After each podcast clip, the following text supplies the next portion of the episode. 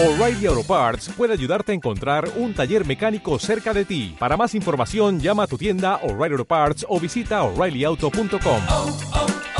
O'Reilly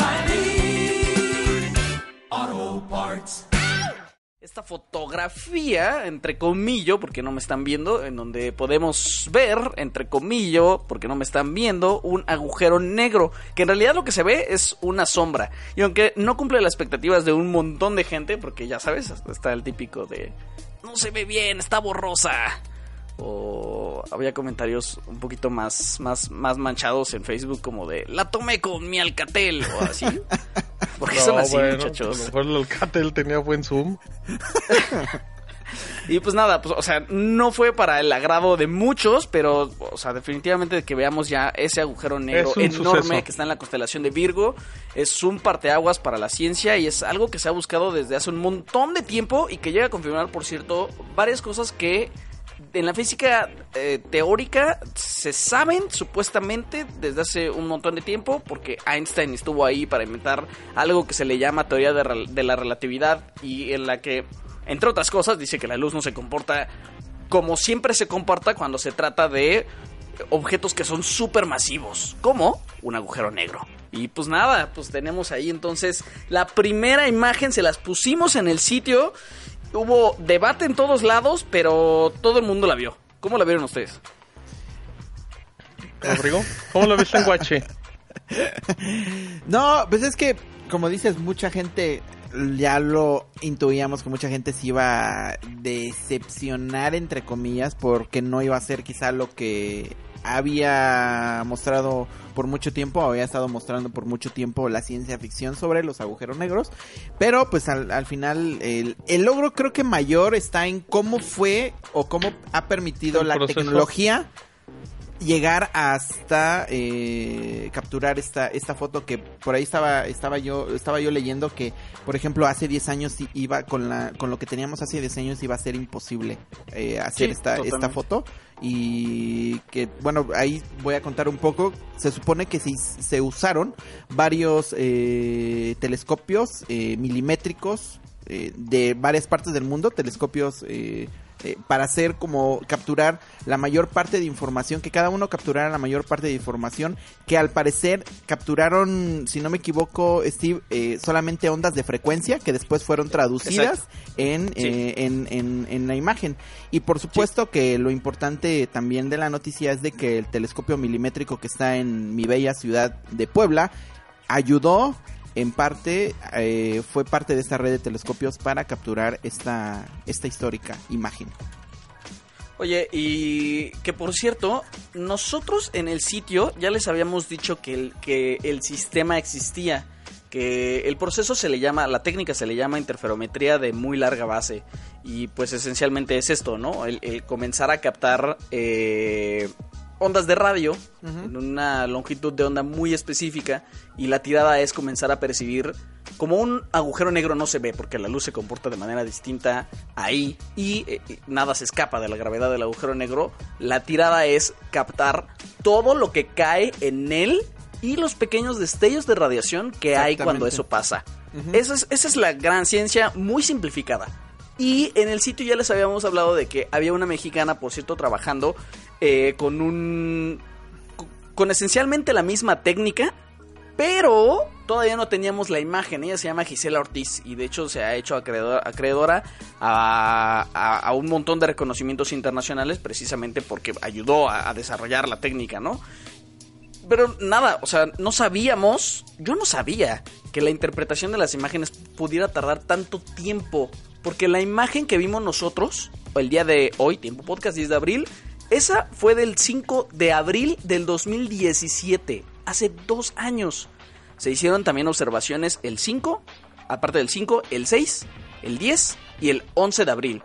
Esos momentos fueron cuando lo que se hizo fue sincronizar los telescopios alrededor del mundo que forman parte de este gran telescopio de horizonte de eventos para que todos apuntaran hacia Virgo A, que es el agujero negro súper masivo que tiene la masa de millones de soles. O sea, veía hace rato la comparación de que el Oye, planeta Tierra oye, es... y este y este agujero negro es el del centro de la Vía Láctea, ¿no? No, ¿No? Ahí hubo una confusión, de hecho, Ah, ok, ok. A ver si puedes explicar eso. La información que se tenía eh, un día antes era que eh, la imagen iba a corresponder precisamente a Sagitario A, el agujero negro que está al centro de la Vía Láctea. Al final, resulta ser que ellos hicieron eh, avistamientos de los dos agujeros negros, del Sagitario A y del Virgo A. Y este Virgo A es uno mucho más masivo que el que tenemos nosotros en el centro de la Vía Láctea. Al final, se han hecho de los dos, pero ha sido más fácil el procesamiento de la imagen de Virgo A.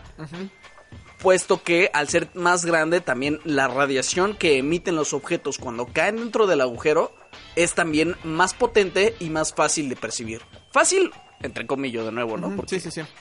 O sea, no hay nada fácil en eso. Y pues nada, 200 investigadores están involucrados en todo el proceso. La tirada es que este sea, por supuesto, apenas el comienzo.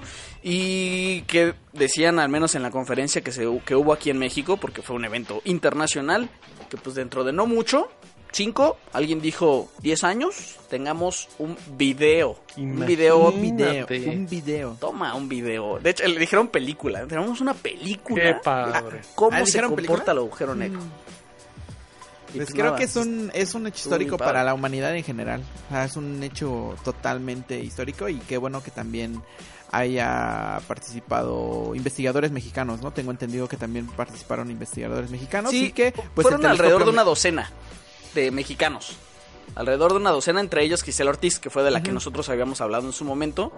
Porque Conacid le dio un montón de difusión a, a esos premios que, le- que le dieron a Gisela Ortiz. eh, en el extinto Conacid Prensa, que ya no encontramos por ningún lado. Pero, pero así fue como nos enteramos. De hecho, o sea, ¿qué tendrá eso? Como unos seis meses, tal vez. No tiene demasiado tiempo. Sí, sí, sí. Y, y el, nada, nada más como un par de, de datitos. Este, este agujero supermasivo que fue captado está, ahí te va, a 54 No. millones de años luz. 54 millones de años luz. Para que tengan una idea, porque a veces años luz suena como a una frase como, como, como etérea De película. de película. Ajá, exactamente. Un año luz es el tiempo, es la distancia que tarda en recorrer la, luz Ajá. En un a esa velocidad eh, que no podemos alcanzar por reglas de física en un año. No, no, no, no, no, no, no. O sea, si, podría, O sea- si podríamos bajar, viajar a la velocidad de la luz, trae- tardaríamos 50 y qué? 54, 54 millones. de 54 años. millones de años en llegar desde la Tierra hasta el agujero negro. Exacto. Que fue fotografiado. cosa. Es- eso ayuda mucho. Fu- e- Ese tipo de datos ayuda mucho, Steve, para, para que la gente entienda las dimensiones de, este logro científico. Y justamente es eso. O sea, para muchos simplemente será una, una simple imagen borrosa o como le quieran llamar. Pero, pero este es el inicio. es, es, una, es un parteaguas en cuestión de muchos elementos y pues habrá que estar pendiente, sobre todo por, por esos avances tan e- ese tipo de avances que quieren hacer en tan poco tiempo, pues sí, hay que estar pendientes de todo. Igual vamos a, vamos a, vamos a tratar de buscar, lo estábamos platicando, ¿verdad, Steve? Que vamos a tratar de buscar hablar con alguien de los involucrados aquí en, aquí en México para que nos den un poquito de más contexto. Bueno, Sí. si es que pueden decirnos algo también, ¿no? Ah, no sé, no sé, porque de hecho, ajá, hablamos justo al telescopio antes de esto, al telescopio Ajá. milimétrico que está en Puebla, y nos dijeron como, híjole, no, es que esto es un anuncio como muy grande, entonces espérense tantito y ya después de la conferencia, si quieren, platicamos. Ahora, ahora de las, de las, todo. de las 200 personas que estuvieron, de los 200 investigadores, ¿cuántos creen que tuvieron, o sea, que ya hayan tenido acceso a la imagen eh, final y que no se haya filtrado? O sea, digo porque... Fíjate No sé. que es que, ah, no sé, para tener este nivel de anuncio, está muy grande el anuncio que hicieron. Sí. Y yo pensé que la conferencia de aquí de México iba a ser transmitir la conferencia internacional de la Comisión Europea y luego comentarios de las autoridades mexicanas. Pero al parecer, o sea, más bien la conferencia fue primero a los mexicanos, nunca Comisión Europea, nosotros te enseñamos la imagen. Así me imagino que fue en todos los países, lo que me hace pensar que la imagen se distribuyó pues, casi libremente entre ellos. O sea, cada quien la pudo proyectar en sus países. Mm, pues qué raro que no se haya filtrado antes, ¿eh? Porque Está hubo mucho, raro, sí, porque sí, sí. hubo, además hubo mucho hype en los, en los medios desde hace dos, tres semanas que se Ahora anunció también- que se iba a revelar. Ahora también el asunto es, pues no es como un dispositivo, ¿no? O sea, que, que, que, lo veas a lo mejor en una nube y digas, ay, mira, aquí está, ¿no? Aquí está el, el, el filtrado. Pues a lo mejor para un montón de gente, o para mí, si yo lo hubiera visto antes, pues hubiera sido como, ah, esto, ¿qué, qué es eso? ¿Un anillo de fuego? Como algo Pero más es el- irrelevante, ojo de dices, ¿no? Sí, perdería como mucha fuerza, ¿no? El anuncio. Sí, o sea, como que la imagen por sí misma No, impa- No es- no impacta. no es tan impactante, ajá, o no es tan esperada, necesitas o no tener- sabes qué Necesitas significa. tener todo el contexto para que te Para resulte, ajá, para que te resulte im- impactante. Exacto, sí. sí, sí, sí. Bueno, sí. Pues tienes- nada. Tienes, Qué tienes razón, tienes razón. Órale. Está padre, ¿no? Estoy muy hypeado, la de hecho, verdad. se oye muy... La gente no sabía, pero el tipo estaba muy enojado y muy triste antes de empezar el programa y ya se puso de buenas. Pe- Pero te, te, hy- te hypeaste desde ayer, ¿no? Que empezaste a leer Me ya todo. desde ayer. Desde ayer Sí. que empezaste a leer todo. Sí, hubo movimiento desde hace como una semana. Yo me metí al tema, pero estaba como, como supervisando nada más qué pasaba. Ayer que ya quisimos hacer como este post introductorio, ya fue cuando me metí a investigar mucho sobre todo y, y ya estaba yo bien emocionado. Estaba esperando, ya estaba muy ahí para ver la conferencia del día de hoy. Y Que ya. fue muy tempranito, ¿no? Ahora sí te levantaste temprano. ¿A qué hora fue? Me levanté, me levanté a las 7, dijeron que empezaban 7 y media, comenzó como el para las 8. Ay, Sí.